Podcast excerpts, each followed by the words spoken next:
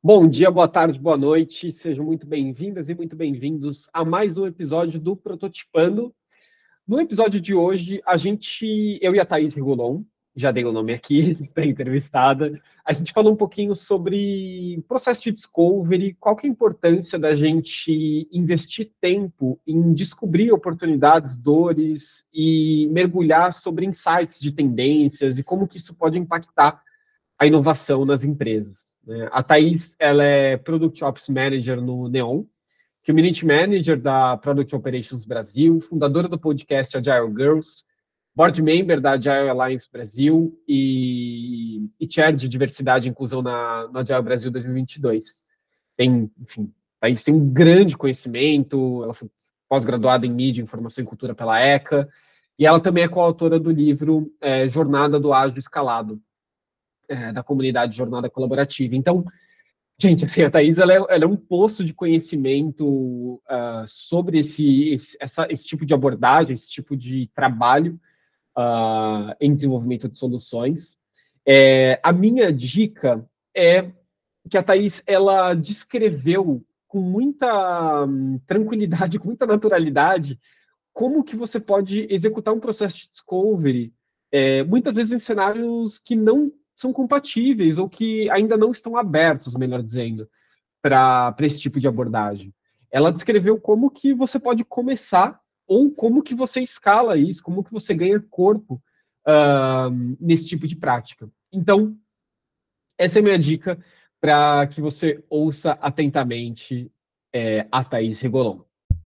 Um, dois, três, prototipando Bom, Thaís, obrigado pelo, por topar fazer essa conversa, tá aqui com a gente. Eu estou bem animado para a gente mergulhar em alguns assuntos aqui de discovery, inovação. Enfim, eu quero muito te ouvir.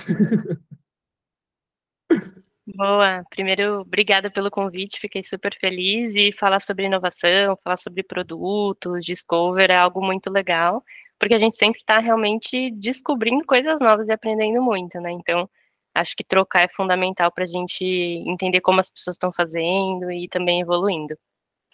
Thaís, me fala uma coisa, assim, em linhas gerais, para quem. A gente está falando de Discovery, Discovery é, é uma palavra já muito é, normal para a gente, mas para quem está ouvindo isso pela primeira vez ou está entrando em contato com esse tema agora, o que, que é um processo de Discovery é, no ciclo de produto, ou você pode até ir de uma forma um pouco mais ampla? Boa o discover nada mais é que a descoberta de algo, né? Então a gente como que a gente aprende? Então, a, quando a gente fala aprender no ciclo de desenvolvimento de produtos, é muito a gente pegar hipóteses que a gente tem, né? Então temos um produto, temos hipóteses para melhoria do produto ou para criação do zero de um produto. Como que a gente valida essas hipóteses, né? A ideia de validar hipóteses é da gente realmente diminuir os nossos riscos, não ficar desenvolvendo algo que ninguém quer, ou que não é do interesse do público, ou que a gente acha que é a melhor solução, mas no final não resolve problema nenhum. Então, a descoberta nada mais é da gente descobrir novas formas de desenvolver produtos, e aí seja por meio de pesquisa, seja por meio de, inclusive, é, formas que a gente tem de experimentação para testar o desejo do usuário naquele produto ou não, para a gente ir validando essas hipóteses. E, o validar é o quê? Com dados. Então, a gente olha para os dados, os dados estão falando que está indo bem, que as pessoas querem isso, a gente vai perseverando na ideia que nós temos do produto. Se não, se a gente percebe que os dados demonstram que não há interesse, a gente vai pivotar para uma outra ideia, vamos mudar para uma outra ideia e vamos começar a testar essa nova ideia. Então, é muito do processo de, né, quando a gente fala de novos produtos digitais, é muito sobre descobrir o que o cliente quer, o que resolve a dor do cliente. Muitas vezes a gente acha que aquilo vai resolver, mas assim, realmente resolve, e é só com pesquisa, né, com análise de dados, de como que está a interação do cliente com aquela parte do fluxo da jornada, que a gente realmente consegue entender se está fazendo sentido ou não. Isso é descoberta. E no meio do uhum. caminho, talvez a gente entenda que aquela nossa ideia não faz sentido nenhum. E acho que tá tudo bem, né? Eu acho que o quanto antes a gente descobre isso, a gente consegue já mudar para algo que vai realmente entregar valor. Então, no geral, a descoberta é como que a gente consegue construir bons produtos para as pessoas certas, né? Uhum. Você tem alguma história que ilustra bem essa, esse processo, Thaís? Tenho, tenho uma história que, na verdade, começou bem errada, assim, né? Na uhum. verdade, a gente era um projeto que eu fiz parte há muitos anos atrás, assim. E aí a gente, eu tinha já chegado no dia do lançamento do projeto para os clientes. Então, na verdade, era assim, era um, ficou um ano desenvolvendo aquele projeto, o uhum. sistema, uhum. né? Então foi, foi feito todas as especificações e foi desenvolvido todo o sistema e eu tinha chegado no dia que eles iam apresentar para o cliente, ó, ficou assim. E aí eu fiquei sabendo naquela reunião que, olha, faz um ano que a gente está desenvolvendo, vocês vão ver pela primeira vez. E aí foi o caos, né? Porque quando os clientes começaram a ver, falaram, não, mas não foi isso que a gente pediu, não, mas não era isso que estava lá. E aí começou uma discussão super, né, é, fervorosa e com razão, porque, né, na cabeça de cada um ali, cada um estava esperando uma coisa. Aí depois dessa reunião, o grupo de trabalho ali se reuniu, a gente falou, não dá para continuar dessa forma, a gente vai ter que mudar, é, vamos ter que construir do zero, basicamente, porque tudo que foi feito foi jogado no lixo, basicamente. E aí a gente começou a trabalhar numa uma forma em que a gente incluía o cliente no processo de desenvolvimento. Então, como que foi essa descoberta? A gente primeiro é, pegou tudo que. Não jogamos tudo no lixo, mas assim, muito do que a gente tinha de ideias lá, a gente tentou transportar para telas, primeiro uhum. visuais, né? Então, olha, vamos desenhar todas as telas, e aí geralmente a gente chama isso de wireframe, né? Então você não desenvolve aquilo, é uma telinha que o cliente vai clicando, ele acha que é um sistema, mas é, são telas, né? E aí a gente desenhou as telas, e semana a semana a gente tinha uma agenda com essas pessoas e a gente ia mostrando, olha, tá fazendo sentido esse fluxo do sistema? Ah, tá fazendo. Não, aqui não tá fazendo. Precisa mudar esse botão, precisa mudar essa nomenclatura.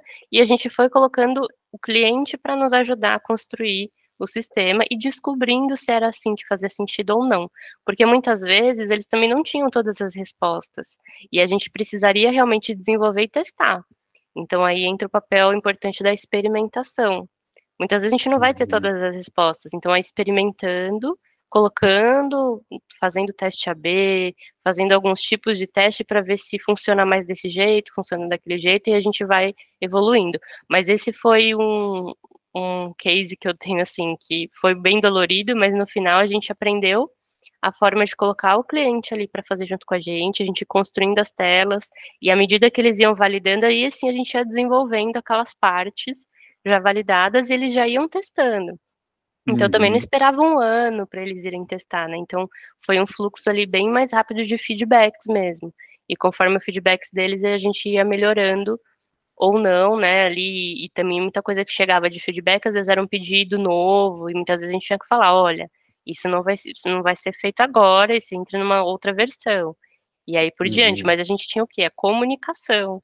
Né? Então, a descoberta sem a comunicação com as pessoas que vão realmente precisar usar aquilo, ela não é uma descoberta no final das contas. Então, precisamos falar com as pessoas, coletar feedback, entender se a gente está realmente fazendo algo que está fazendo sentido. Se a gente quisesse lançar aquele sistema que ficou um ano sendo desenvolvido e que eles falaram que, olha, não faz sentido, não é isso, ninguém ia usar. Então uhum. não ia uhum. gerar valor nenhum, né? Então eu tenho esse uhum. case aí como uma experiência do que não fazer, né?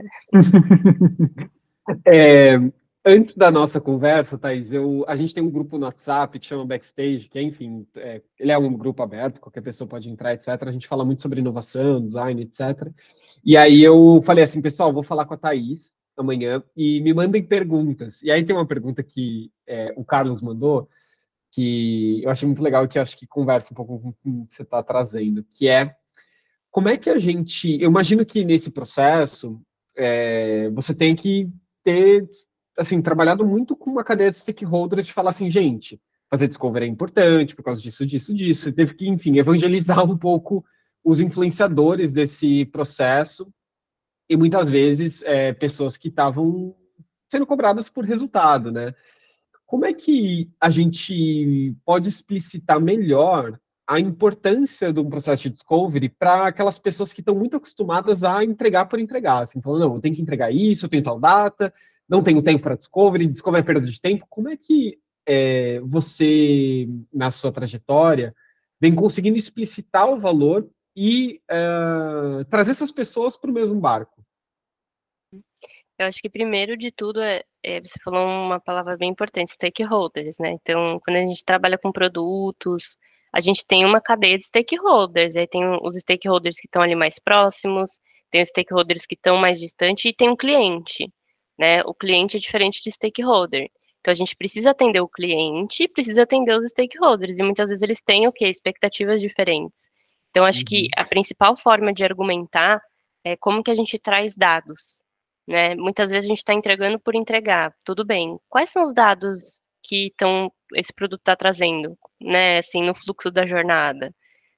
A pessoa faz o login, ela continua evoluindo na jornada ou ela desiste? Porque muitas vezes esses são os argumentos que a gente vai conseguir levar para esses stakeholders que querem que a gente entregue receita, entregue resultado, quanto antes. Né? Então a gente tem que montar ali uma estrutura de argumentos muito baseada em dados. Eu sei que às vezes é difícil, a gente muitas vezes não tem, mas precisa ali ter realmente alguém que confia que essa experimentação é importante. E aí você fazendo a primeira experimentação, você consegue? Começar a ter os seus dados do seu produto e embasar nas tomadas de decisão, porque é a melhor forma. Porque se eu fizer porque eu acho, se eu fizer porque o stakeholder mandou, se eu fizer porque tal pessoa acha que deve ser, a gente está indo no achismo. Uhum. E a gente uhum. pode até começar assim, mas vamos coletar os dados e mostrar se foi uma boa ideia ou não. Porque se você desenvolve algo que ninguém usa, o dado fala por, por si mesmo, né? Não está fazendo uhum. sentido a gente gastar energia, tempo das pessoas desenvolvendo mais coisas para algo que ninguém está usando, né? Então acho que falar em dados, as pessoas estão usando, não estão usando, elas estão usando mais essa parte. Por quê? E entrevistar, ir atrás, sabe? Então acho que basicamente é usar muito assim métricas de jornada do usuário, né? Quanto tempo a pessoa fica no seu produto? É, muitas vezes depende do produto, mas se a gente está falando de um app, por exemplo, quanto tempo essa pessoa fica logada no app? Quais são as ações que essa pessoa faz? Ela entra mais de manhã, ela entra mais à noite? Qual é o perfil desse usuário? Né? Então, assim, a gente tem que se aprofundar para realmente entender se a gente está fazendo uma melhor decisão ou não. E tudo isso tem que ser argumento para você falar com os stakeholders. Então, olha, entendi que o seu pedido é entregar tal feature, por exemplo, né? Fazer uma. A gente fala de fábrica de features, né? Ficar entregando, uhum. entregando, entregando. Mas olha, talvez se a gente não entregar isso agora e usar esse tempo para investir um pouco mais em conversas com o usuário, talvez a gente tenha uma assertividade melhor daqui duas semanas para aí sim tomar a melhor decisão.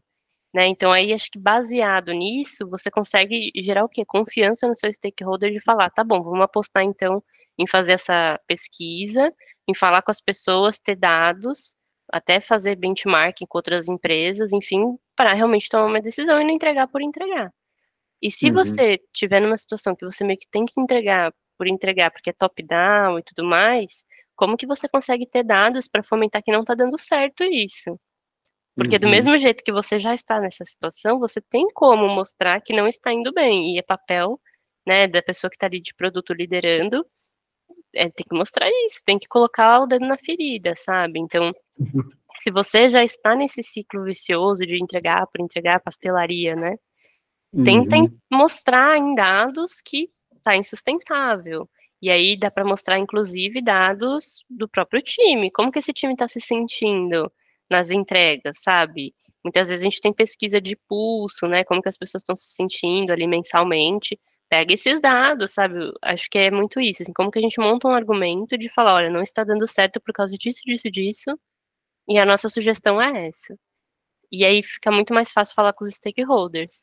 Se a gente não leva isso, é você acaba sendo engolido e tem que meio que aceitar o que estão falando, sabe? Então acho que é, se apropriem dos dados, conheçam quais são né, os feedbacks do pessoal, faça entrevistas, sempre que você lançou algo, não vai para a próxima entrega, entende se aquilo está fazendo sentido, porque nada mais é do que muitas vezes tiro no pé, a gente querer lançar por lançar, tudo bem, pode estar lançando, é muito da eficiência e eficácia. A uhum. gente pode estar sendo super eficiente, toda semana estamos lançando alguma coisa nova, mas não entrega valor nenhum, então a gente não está sendo eficaz. Então não adianta ser eficiente sem ser eficaz.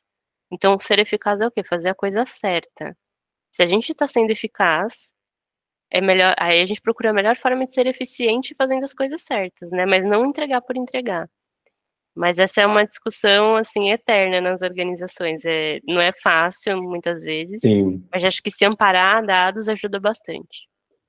Qual que foi a objeção mais difícil que você já teve que ultrapassar de um stakeholder, Thaís? Ah, eu acho que quando foi mais difícil é quando usam meio que o grito, assim, sabe? Tipo, quem grita mais é que ganha. É, porque acaba entrando numa questão que, tipo, não é mais respeitosa, né? Assim, tipo, ah, você Sim. faz porque eu mando. Então entra numa seara que daí já, tipo, não tá mais pelo bem do, da organização, né? Pelo bem do. Sim. Assim, tipo, ah, porque eu mando.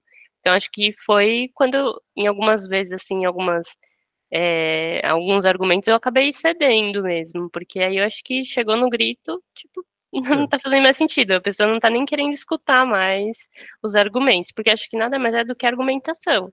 Você traz uhum. o seu uhum. ponto, eu trago o meu ponto, aí outra pessoa vai trazer o ponto dela, e como que a gente chega no melhor? E muitas vezes o melhor não é que é a minha ideia, eu não tô aqui para defender a minha ideia. Eu tô aqui para a gente conversar e chegar na melhor ideia para ser a hipótese selecionada que a gente vai testar? Uhum. Né? Então acho que é muito sobre isso. E aí acho que tem aquele ripo, né? The highest person of the room, que é a pessoa que tem mais o um salário mais alto. Ela está na mesa, uhum. né? Tem até um meme que fala disso. E aí ela fala e todo mundo aceita. Não, não é bem assim, né? Então, tipo, como que a pessoa que cuida daquele produto, ela deve ser a pessoa que sabe mais do produto.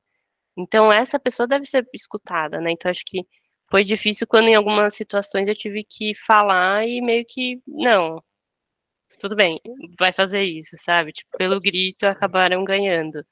Mas eu acho que cada Sim. vez mais organizações que inovam são aquelas que trazem pessoas pensando diferente, trazem perspectivas diferentes e, inclusive, essas pessoas mais de C-level querem ouvir, sim, especialistas, desenvolvedores, o que, que vocês estão pensando, o que, que vocês acham. Então, são organizações mais saudáveis, né, digamos assim. Sim. É, uma coisa que eu ouço muito, Thaís, é, muitas vezes a gente, a gente conversa com empresas, bom, centenárias, assim, que já estão trabalhando há muito tempo com um método, com uma forma de, de trabalho. E aí, quando a gente começa a fazer um processo de discovery, etc., essas pessoas, elas ficam é, realmente assustadas, porque é, o, é, o que eu ouço é, as aspas é mais ou menos assim, é, a gente não está trabalhando. É, eu estou gastando dinheiro e vocês não estão trabalhando. E isso eu acho tão engraçado, enfim, mas é muito curioso como existe uma barreira é, cultural muito forte, né? De conseguir absorver a importância a relevância daquilo. E aí, claro que do outro lado, a demonstração do valor que isso tem, né? É, mas assim, é, é direto eu ouço, não, não, perda de tempo, falar com o usuário eu já sei o que ele, o que ele precisa, relaxa, assim, a gente já trabalha aqui há 50 anos, fica tranquilo. Sim, e aí o que, que acontece? Essas pessoas que já sabem o que o usuário quer, elas vão começar a perceber que o usuário não quer isso quando elas deixam de usar o produto, né? Então, uhum. Então, geralmente são empresas grandes que já têm um mercado aí bem estruturado, mas o mercado muda, entende? Não tem como as empresas pararem o que está acontecendo, a chegada do chat GPT, essas coisas não como, é, está acontecendo, sabe? Então, uhum. ou você aprende com isso, e aí você tenta pegar o melhor disso e inovar, ou você simplesmente é levado, né, com as mudanças, e você vai ter que mudar como o Covid, fez muitas empresas mudarem na marra, né? Então, uhum. assim, é, é isso, você escolhe.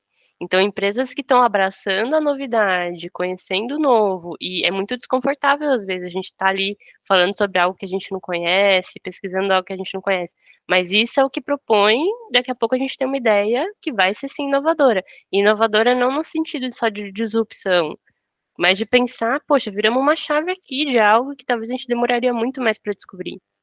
Uhum. E, e, eu acho que é uma questão cultural mesmo, como você falou, e muito por conta do medo do novo, né? O medo do que, que eu posso descobrir. Eu já sei, não, eu já tenho certeza de tudo isso, eu já conheço o meu cliente, eu não preciso fazer pesquisa, porque eu já sei quem é meu cliente, mas assim, novas gerações estão chegando, né? Então, uhum. seu cliente é de qual geração? Dependendo da geração, vai atuar de uma forma, dependendo do gênero, de onde mora. Então, tem muitas perspectivas que entram dentro disso. Então, por isso que a, a time de research, né, que faz pesquisa geralmente e tal, é tão importante para trazer insights.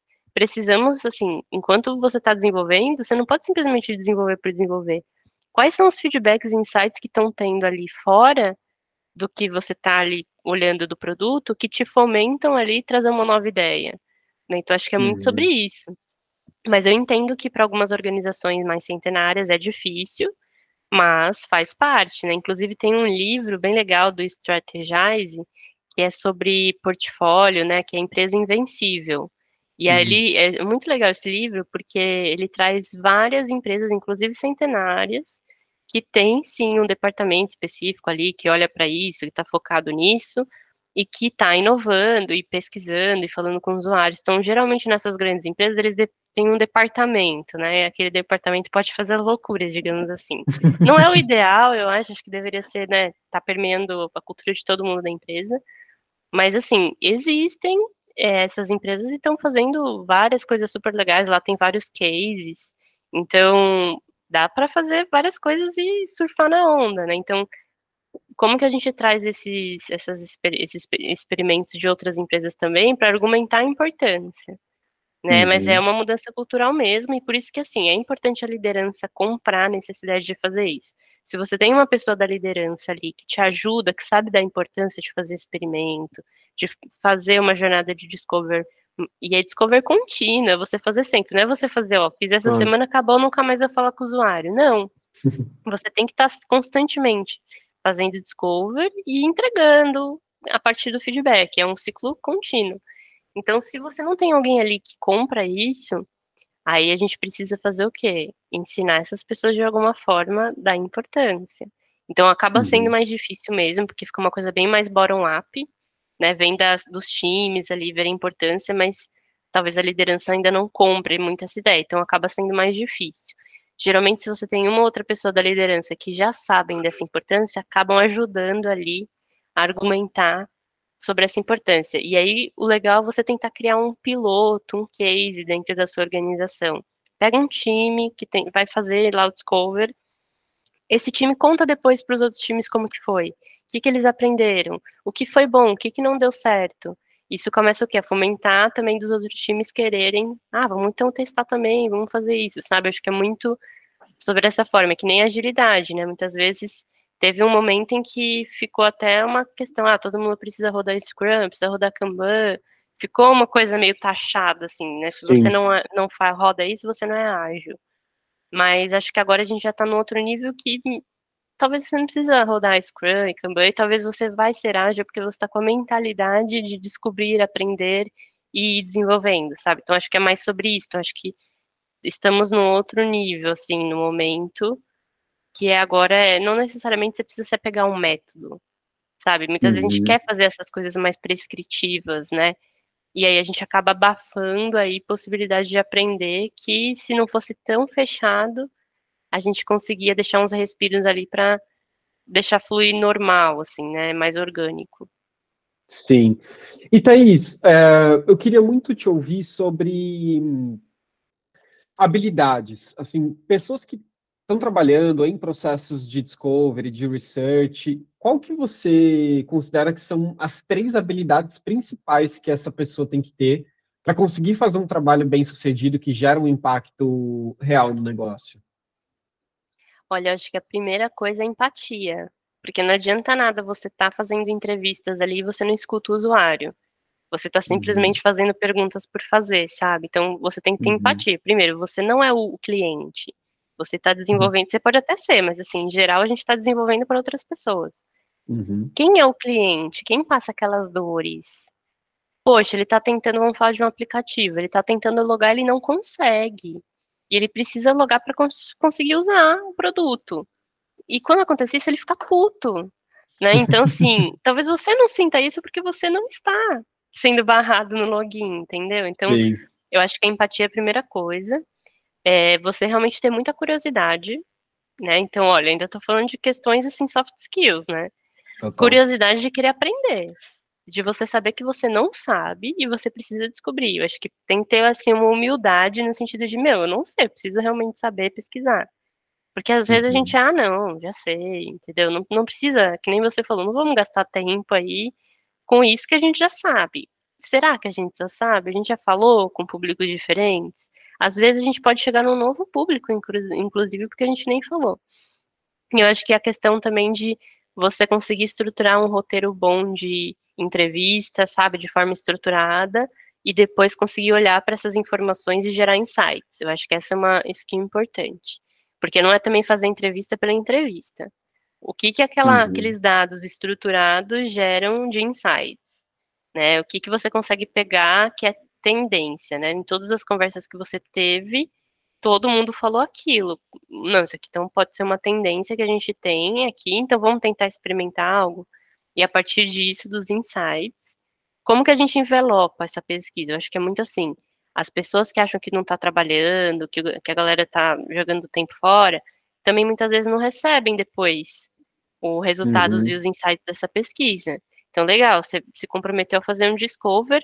Quando você vai apresentar os resultados desse discover, ele tem que gerar ali alguns insights para esses stakeholders. Então, você precisa envelopar. Poxa, esses foram, ó, esse foi o recorte da pesquisa, a gente usou esses experimentos, esses foram os dados, esses foram os principais highlights, insights. Se você uhum. não faz isso, eu como stakeholder também acho que você não... O que, que você está fazendo, Sim. né? Então, acho que é um papel importante como a gente dar essa visibilidade dos insights. E muitas vezes o que eu fiz, vai, vamos pensar uma empresa que tem vários times. O que eu fiz de pesquisa pode fomentar outros times também. Não precisa ficar só com o meu time. Então, como que a gente cria um repositório de descobertas, né? Tudo que a gente uhum. foi descobrindo, vamos colocando lá. Para não necessariamente eu ter que de novo perguntar depois para o cliente a mesma pergunta que eu fiz há duas semanas atrás. Isso é uhum. importante também, porque geralmente tá tão descentralizado esse, essa gestão do conhecimento que, meu, daqui a pouco eu tô perguntando a mesma coisa para o cliente é horrível. Poxa, Sim. semana passada eu estava fazendo uma entrevista com vocês e eles me perguntaram a mesma coisa, vocês não se falam, né? Então, tem um repositório ali de principais descobertas é bem importante também, né? E a gestão do conhecimento. Eu estou fazendo aqui, mas eu deixo visível para todo mundo da empresa que ter esse acesso, né? Uhum, uhum. Interessante, interessante.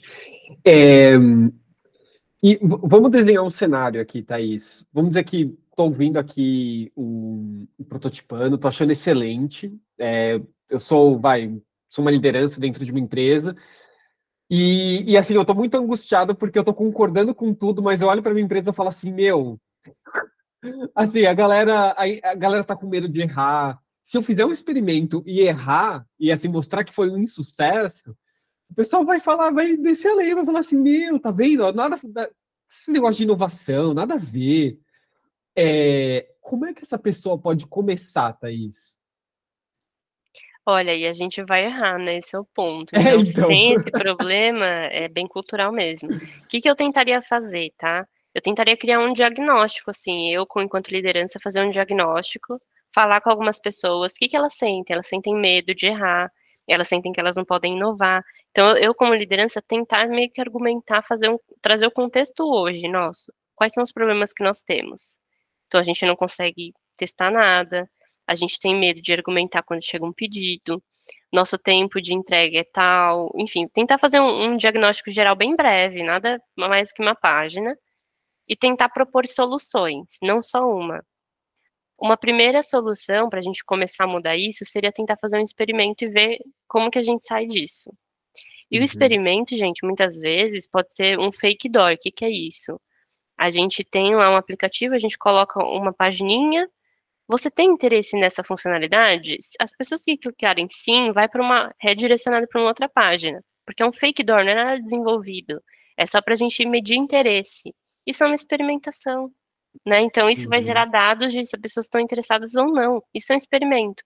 Então, talvez eu proporia alguma solução de testar um pequeno experimento, uma outra proposta de solução de tentar fazer um piloto num time, algo um pouquinho mais robusto, sabe?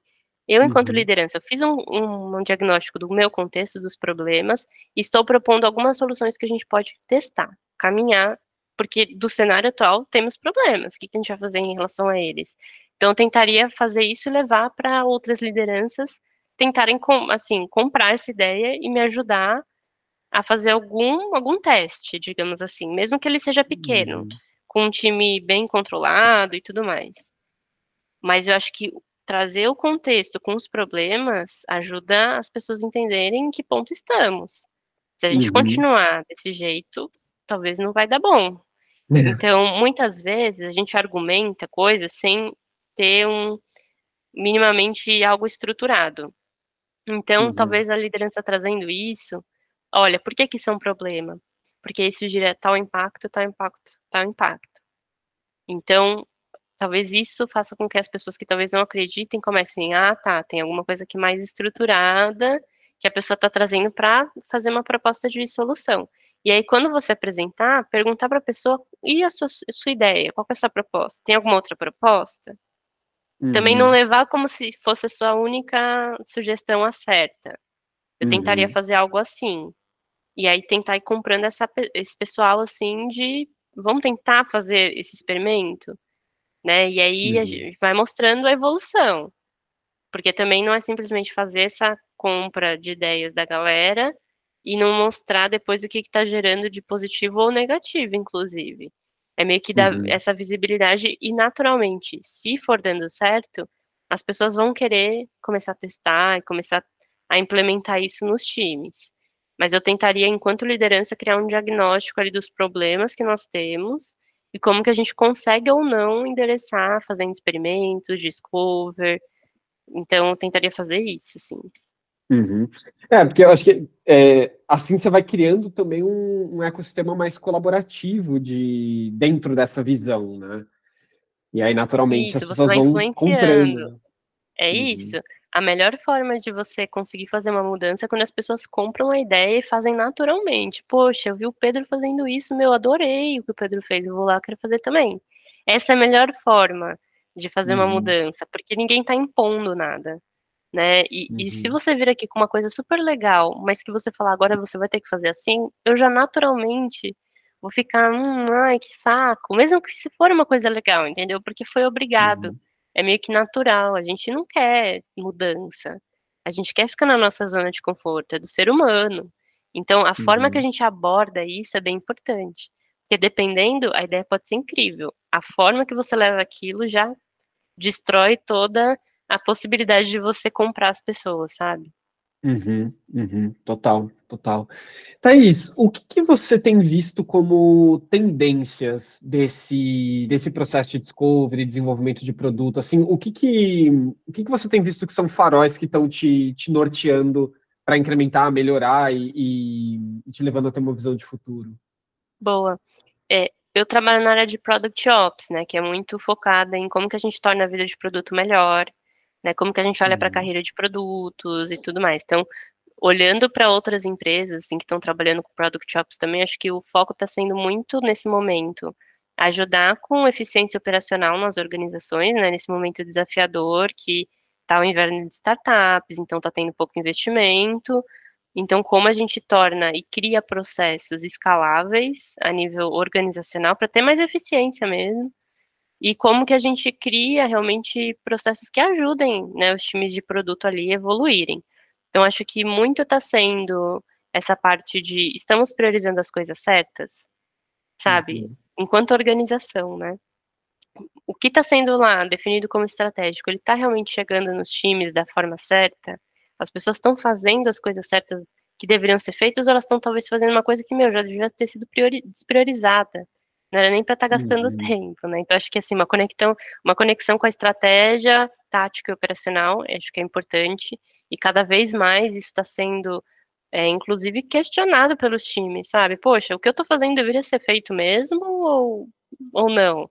Então acho que isso cada vez mais vai ter que ser uma coisa muito clara, sabe? O que, que é estratégia? O que, que a gente deveria estar tá focando ou o que não deveria, principalmente o que a gente não vai mais fazer a partir de agora. Uhum. É muito difícil a gente falar, não vamos mais fazer isso, vamos despriorizar isso, mas eu acho que é cada vez mais importante, eu vejo em conversas com a comunidade e tudo mais, a gente querendo dar essa visibilidade do que não vamos mais fazer, vamos despriorizar. Uhum.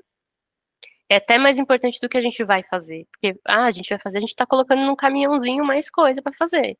Tá ficando uhum. mais pesado o caminhão, mas assim, o que a gente vai tirar do caminhão que não vai ser feito? Então, acho que vejo uma coisa nesse sentido. Como eu falei bastante de dados, eu vejo essa questão de olhar para dados, olhar para a jornada tagueada lá do usuário no aplicativo e o que, que esses dados durante a jornada nos trazem de insights. Está sendo uma, uma, assim, uma skill muito importante para produtos, sabe? Olhar para dados, trabalhar com é, análise da jornada, data analytics. Então, assim, focada no produto, sabe? Cada vez mais isso está sendo requerido para essas pessoas. Uhum. E experimentação, cada vez mais experimentar, criar formas é, não trabalhosas, não necessariamente de ter que de desenvolver algo para testar, mas experimentar cada vez mais. Eu acho que isso também é, é uma tendência assim bem importante e o que já outras empresas assim que inovam bastante fazem naturalmente. Então, se Sim. você pegar Netflix, Netflix vai ter, meu, sua tela Netflix vai ser de um jeito, a minha vai ser de outro, e de outro cliente vai ser de outro. Por quê? Porque eles estão testando a todo momento. Né? Então, eles tomam decisões a partir dos experimentos, né? Então, uhum. obviamente que eles têm uma estrutura feita para isso. Mas acho que cada vez mais é, essa é uma skill que vai ser assim crucial para a gente conseguir evoluir. Porque quando a gente fala de é, meio que olhar para predição até mesmo, machine learning, né? Eu não, às vezes daqui a pouco eu nem preciso mais entrevistar, porque eu já vou estar prevendo com base nos meus dados o qual que é o próximo passo daquele usuário. Então é meio uhum. louco isso, né? Mas eu acho que é um pouco a tendência, assim, como que a gente consegue olhar para o nosso histórico de dados, analisar perfis, segmentos diferentes e tomar decisões a partir disso, sabe? Então, uhum. eu acho que é muito o que vem pela frente, assim. Interessante, interessante. É, Thaís, agora não necessariamente sobre negócios ou sobre a, o que a gente está falando aqui, mas o que, que você tem visto, o que, que você tem lido, o que, que você tem para recomendar aqui para quem ouve Prototipando? Boa. Olha, tenho visto bastante coisas assim sobre inteligência artificial, né? Eu acho que não tem jeito, a gente tem que entender, né? Acho que negar ou achar que é, é pior. Eu tenho lido bastante coisa assim sobre isso. Até teve o relatório da, da EME, né, de inovação desse ano, uhum. que ela uhum. é um relatório bem extenso, mas se você quiser saber de uma parte específica do mercado, ela tem também blocos, então eu super recomendo. É, ali tem muitas tendências, né? Ali tem realmente muitas coisas. Eu acho que por estar dentro da Neon, né, que é o mercado financeiro, acaba que eu fico mais próxima dessas inovações, né, de olhando para serviços financeiros. Mas eu vejo muita coisa assim também de Open Finance pegando bastante. Então, uhum. no mundo mesmo, né? Acho que no Brasil a gente está super avançado até, olhando para o mundo. Mas acho que tem muitas inovações aí que vão vir, olhando para a inteligência artificial, olhando para Open Finance. a gente precisa ficar meio que ligado, assim, sabe? Então, recomendo a galera estar tá bem próxima desses temas. E acho que também um outro tema que eu gosto bastante, que eu sempre me aprofundo, assim, é sobre o futuro do trabalho, né? Então, essa questão de trabalhar quatro dias por semana, de como que as pessoas estão, estão bem, olhando para a saúde mental, burnout, tudo mais, é algo que eu sempre me interessei muito. E eu vejo cada vez mais é, esses temas vindo à tona, né? Então, assim, empresas uhum. testando quatro dias por semana, questão de produtividade do pessoal, porque querendo ou não, a gente teve muitas demissões. Né? Então, quem ficou, ficou com mais trabalho, Sim. e quem foi desligado, muitas vezes está sendo é, exposto a propostas bem é, menores ali de salário e tudo mais, e precisam se recolocar, e acabam entrando numa jornada meio viciosa de preciso aceitar isso, então vou entrar numa empresa que acaba, né, tomando ali seu sangue de canudinho. Então, eu também gosto bastante de, de ler sobre isso, então, acho que são temas que estão pegando bastante e a gente precisa olhar. Né? Eu acho que mesmo que a gente talvez não tenha quatro dias ainda na nossa empresa, como que está sendo feito no, lá fora?